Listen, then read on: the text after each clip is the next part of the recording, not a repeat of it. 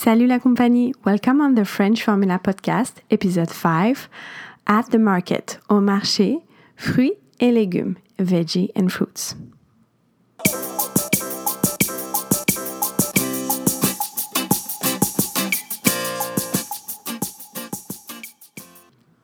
Je m'appelle Aurélie, my name is Aurélie, and I am your host. Today we have a dialogue. So I have a guest. Her name is Raquel. Elle s'appelle Raquel. So we are the market, the fresh market, and she's the client, la cliente, and I am the merchant. Je suis la commerçante.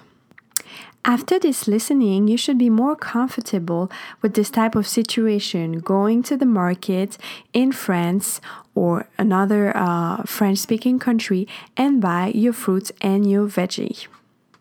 C'est parti, on y va? Madame, puis-je vous aider? Oui, je voudrais acheter quelques fruits et légumes. Quels sont les meilleurs euh, en cette saison? Pour ce qui est des fruits, je vous suggère les kiwis, les pommes et les avocats. Et les cerises et fraises? C'est encore un peu tôt. Ces fruits sont trop jeunes et ils vont manquer de saveur. D'accord. Alors, je, je vais vous prendre un kilo de pommes, quatre kiwis et trois avocats. Parfait. Je vous emballe ça tout de suite. Pour les légumes, je vous recommande les radis, de la laitue et un ou deux concombres. De quoi faire une bonne salade. Ok. Mettez-moi une laitue et du concombre, s'il vous plaît. Je n'aime pas les radis. Ajoutez aussi 2 kilos de carottes. Et voilà pour vous. Cela vous fait 16 euros, ma petite dame. Voilà. Et je vous rends 4 euros sur votre billet de vin. Je vous mets tout cela dans votre cabas?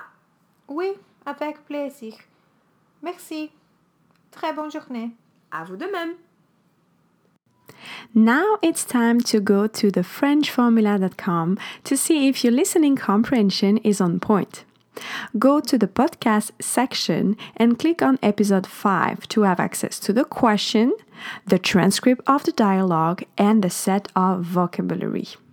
Have you been in this situation before or you had to buy your vegetable and your fruit in France? How did it feel? Let us know, leave a comment below. If you liked this episode, please leave a review and I catch you next time on the French Formula. À bientôt!